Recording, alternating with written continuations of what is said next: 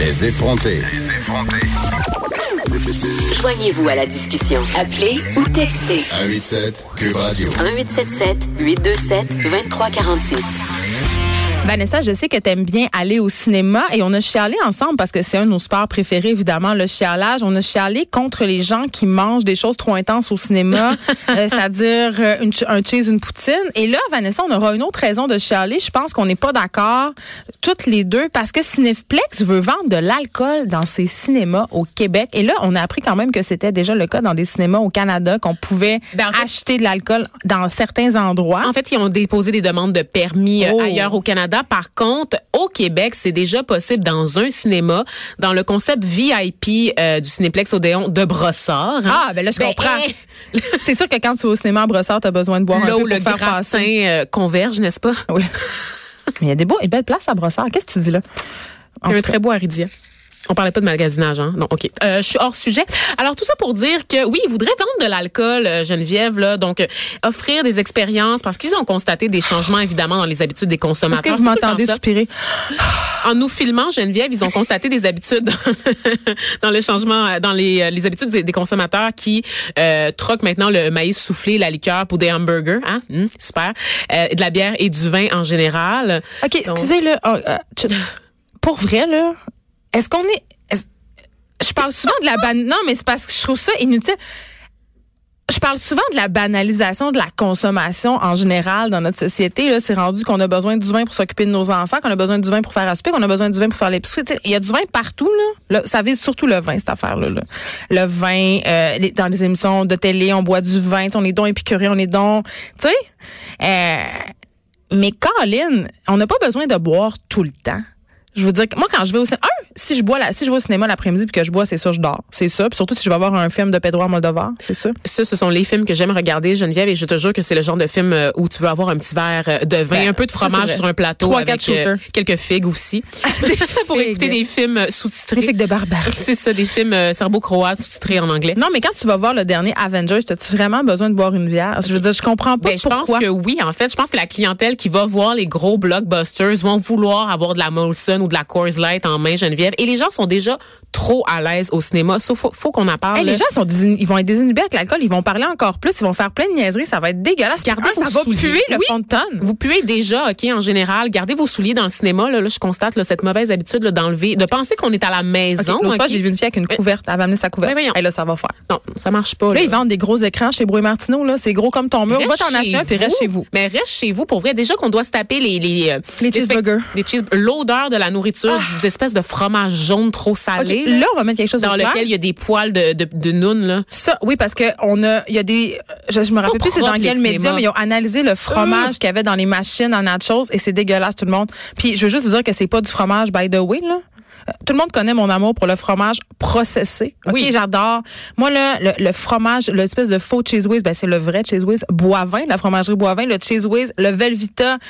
Tout ça là, amenez-en, amenez-en, La mais le- de blanc là? oui, mais le fromage processé du cinéma, c'est non. C'est non. C'est dégueulasse. Donc, l'alcool dans le cinéma, ça va apporter absolument rien de bon. En plus, ça va amener un enjeu de, de cartage de mineurs. Tu sais, Ben ça oui. va être là. pour- Pourquoi? Les gens vont être lourds, les gens vont boire aussi parce que dès qu'on sait qu'il y a de la- de l'alcool en vente, euh, overpriced, n'est-ce pas, dans des lieux euh, publics, on a tendance à boire avant de vivre l'expérience. Donc les gens vont arriver au cinéma déjà chaud. Ils vont se Et- permettre d'acheter des, des, des six packs parce que les imagine les jeunes là, qui vont au cinéma le vendredi soir en gang. Comment tu contrôles ça? Ben, c'est- ça va être Ils compliqué. Et tout ça, Vanessa, on va, on va pas se voiler la face. C'est une ville stratégie euh, des propriétaires de salles pour attirer des gens parce qu'on sait que c'est un problème en ce moment et que Cinéplex tire quand même le tiers de ses revenus de la vente de nourriture et de breuvage. Donc, c'est une grosse partie. Et les- ils veulent ramener les gens au cinéma. Ils veulent faire euh, de la sortie au cinéma un événement parce que ça coûte cher. Tu sais, j'en parlais l'autre fois. Quand je vais au cinéma avec mes trois enfants, euh, je m'énerve pas là. Tu sais, euh, c'est pas, t- on se partage des popcorns. C'est pas tout le monde qui va prendre le truc pour enfants de 18 pièces. Ça me coûte facilement 60 dollars. Ben oui, ben oui, ben oui. Tu sais, fait que les gens, ils vont plus au cinéma. On- les habitudes ont changé. Ils essaient, ça, ça a l'air d'une ville stratégie pour attirer les gens dans les salles.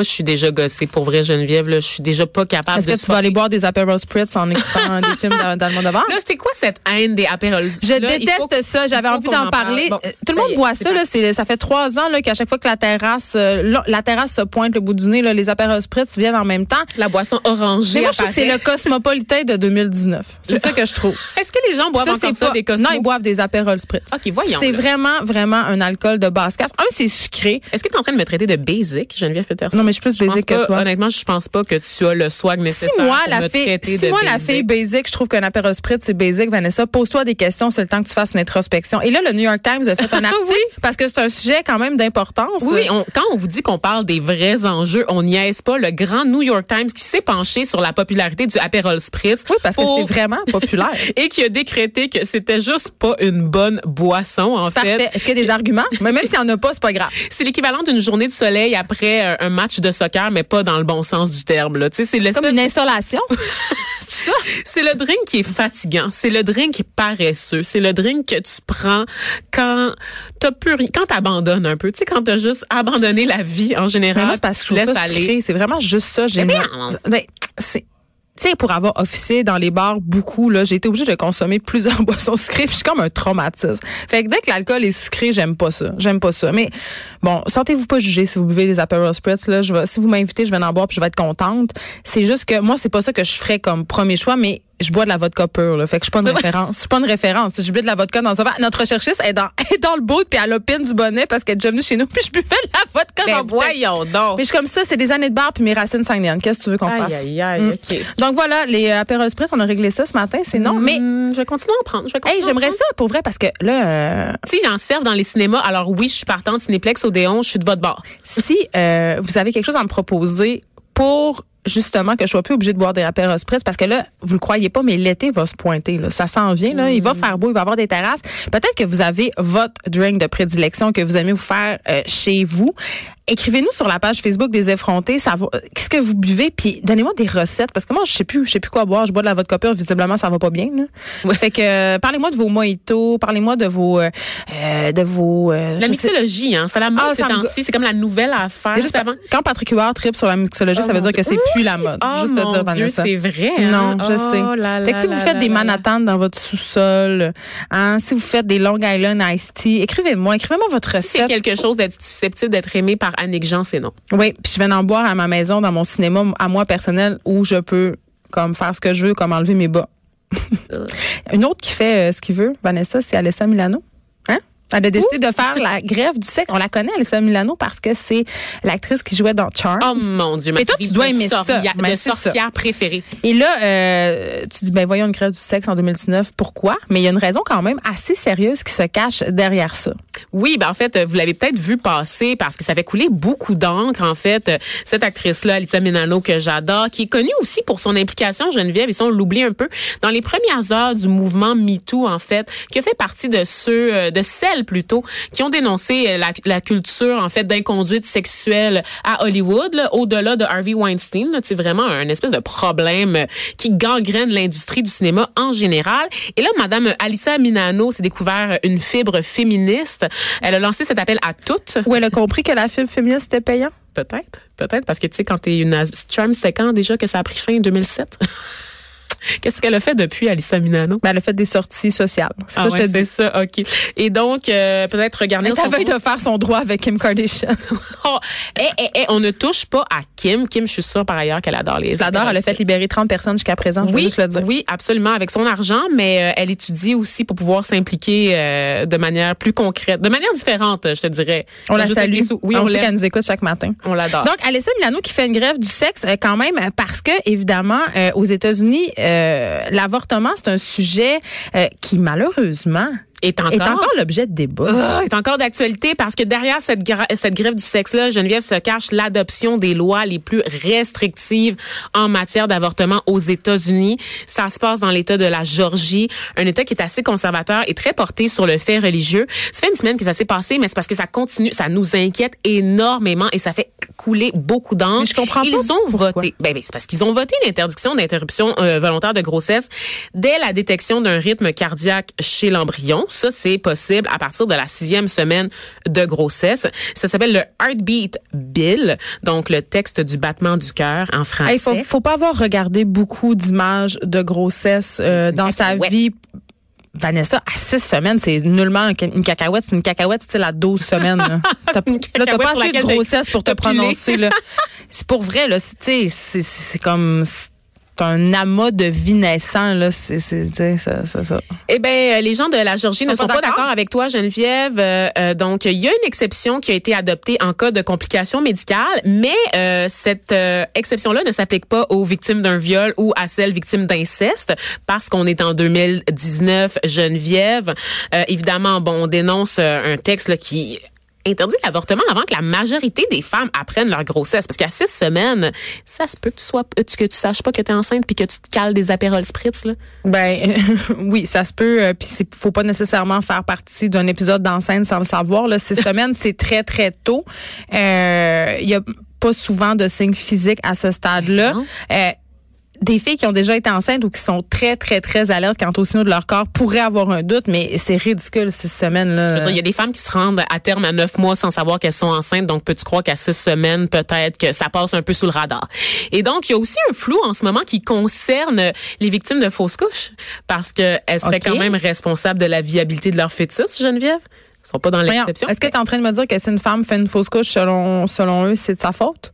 Un peu beaucoup, oui. C'est un peu ce que je suis en train de te dire. On se rappelle qu'on est en 2019 pour On se les gens rappelle, qui pensent oui. qu'on a pris une capsule qui remonte le temps puis qu'on est en Je 1802. me rappelle, on a fait grand cas d'un cas, je pense que c'était au Guatemala ou au Salvador. là, Il y avait de des filles en- emprisonnées parce qu'elles avaient perdu leur enfant ou qui avaient euh, eu des avortements suite à des viols. L'argument facile, la réflexion que tout le monde se fait, ah ouais, mais ça, c'est des pays du tiers-monde, blablabla. Mais là, on parle des. États-Unis d'Amérique. Là, on parle de la première puissance mondiale. Sais, C'est quand même euh, préoccupant. Puis au Québec aussi, euh, tu sais, on se rappellera quand même euh, du ton qu'on avait fait ici à l'émission sur euh, les gens de campagne Québec Vie qui militent activement contre l'avortement chaque matin euh, devant le métro Berry-UQAM. On peut les apercevoir, ils sont un peu partout dans la ville. Il y a quand même un mouvement conservateur qui souffle sur l'Amérique du Nord, euh, puis ailleurs aussi. Ben là, oui. mais ici, on aurait pensé qu'on aurait été épargné parce que ce sont des, on est une société quand même libérale. Ben, c'est parce qu'on on profite un peu partout dans le monde en ce moment du gros recul de la gauche, de l'échec des politiques de gauche et des gouvernements de gauche. Donc, on le sait, il y a une montée de la droite, de la droite na- nationaliste et qui défend des valeurs très, très conservatrices. C'est observable partout dans le monde. Et ça, c'est repris par les groupes anti-avortement, ces Ben valeurs-là, oui, évidemment. Ben oui, et parce qu'ils profitent des failles du système, ils ont une grande porte d'entrée en ce moment, donc ils en profitent pour refaire, en fait, pour reprendre les acquis qu'on avait. Et donc, en ce moment, euh, le, le gouvernement de l'État, il est allé vraiment d'une déclaration qui m'a fait capoter, Geneviève en Georgie. Donc. La Georgie attache une grande valeur à la vie. On défend les innocents et on parle au nom de ceux qui ne peuvent pas parler pour eux-mêmes. Donc, ils défendent les innocents, Geneviève. C'est-tu le pape qui a dit ça ou c'est un politicien? c'est un politicien, Ah, le gouvernement de l'État, mais apparemment qu'une victime de viol ou d'inceste n'est pas innocente. Geneviève, elle doit être nounoune, hein? C'est parce qu'elle avait une jupe courte, Vanessa. C'est ça, c'est un peu parce qu'on on se rappelle que nous, les femmes, on est juste des incubateurs, peu importe Attends, les mais t'as dit le mot nounoun. J'ai dit le mot nounoune parce que je voulais y aller d'un coup de gueule. Vas-y, pourquoi? Parce qu'on en a parlé. Nounoun, euh, Nounoun fait son, son entrée dans le Petit Larousse. Oh, mon Dieu. Parenthèse, parce que là, quand vous savez, quand je suis craquée, là, je suis partie, là, je suis partie, là, je vais, je vais tout lister. Le mot nounoun qui fait son entrée dans, dans le dictionnaire en même temps que charge mentale. Tu te rappelles, Geneviève, naïve qu'on était, comment on s'était réjouis de savoir que le Larousse, c'est donc l'académie, les immortels, tous ces vieilles personnes ces vieux monsieur blancs-là, à l'exception de Dany Laferrière, s'étaient mis au pas de 2019, étaient au courant des tendances et des phénomènes On s'est sociaux. On s'est réjoui. Mais- Trop vite, Geneviève, parce que nounoun, on le sait, au Québec, on l'utilise souvent, il y a un pendant masculin, Un nono. un nono. Donc, c'est là aussi. Non, non, parce que, y a non, non, le mot nono n'a pas été admis dans le dictionnaire. Tu me niaises. Non, Il y a juste nounoun. la Puis nono est pas là. Les femmes sont les seules à pouvoir se distinguer dans la nounounerie, Geneviève. Hey, je vais brûler mon petit Robert de ce pas. le Larousse. Le Larousse. Ah, c'est pas le petit Robert? Non, parce non, que moi, quand un dictionnaire me déçoit, c'est le petit Robert. Oui, on l'aime pas, hein, celui-là. Il est pas beau. C'est le Larousse. C'est le Larousse Geneviève qui nous a laissé tomber, qui est allé d'un d'un coup de sexisme ordinaire parce qu'on est en 2019. Il y a beau avoir un signe de progrès social avec des mots comme charge mentale, c'est de la poudre aux yeux parce que de l'autre côté, on verse encore dans le sexisme ordinaire en considérant que seules les femmes peuvent être stupides. Parce que c'est ça un peu la définition de nounoun dans le dictionnaire. C'est. Donc, euh, qui est un peu niais. Merci d'avoir été établit les faits. Et oui, Merci. et donc, il n'y a pas le pendant masculin. Ça me fait capoter. Euh, Capoté. moi, euh, je profite de ton de ta chronique sur l'avortement pour euh, traiter une entreprise de nono, hein, puisque c'est- Ah oui. puisque c'est sur le sujet. On y va avec tous nos coups de gueule. On parle Let's non go. mais attends, ça a rapport avec ton sujet Google qui a dû Ah. payer 150 000 dollars en dédommagement euh, parce qu'ils donnent des de l'argent à des à des organismes et ils en ont donné sans trop le savoir, je crois, à un organisme qui a fait de la pub anti-avortement. Ben oui, en fait, c'est c'est c'est c'est pas du dédommagement, c'est surtout euh, de la de la publicité gratuite. ah, c'est ça, c'est 150 000 dollars de de placement Oui, oui, oui, média. c'est ça, je l'ai vu passer. je voulais qu'il y ait une amende. Ben oui, je non, voulais que ben, ça soit une amende. Sais, ça, t'as pris, euh, t'as pris euh, tes désirs pour, Pour la réalité, malheureusement.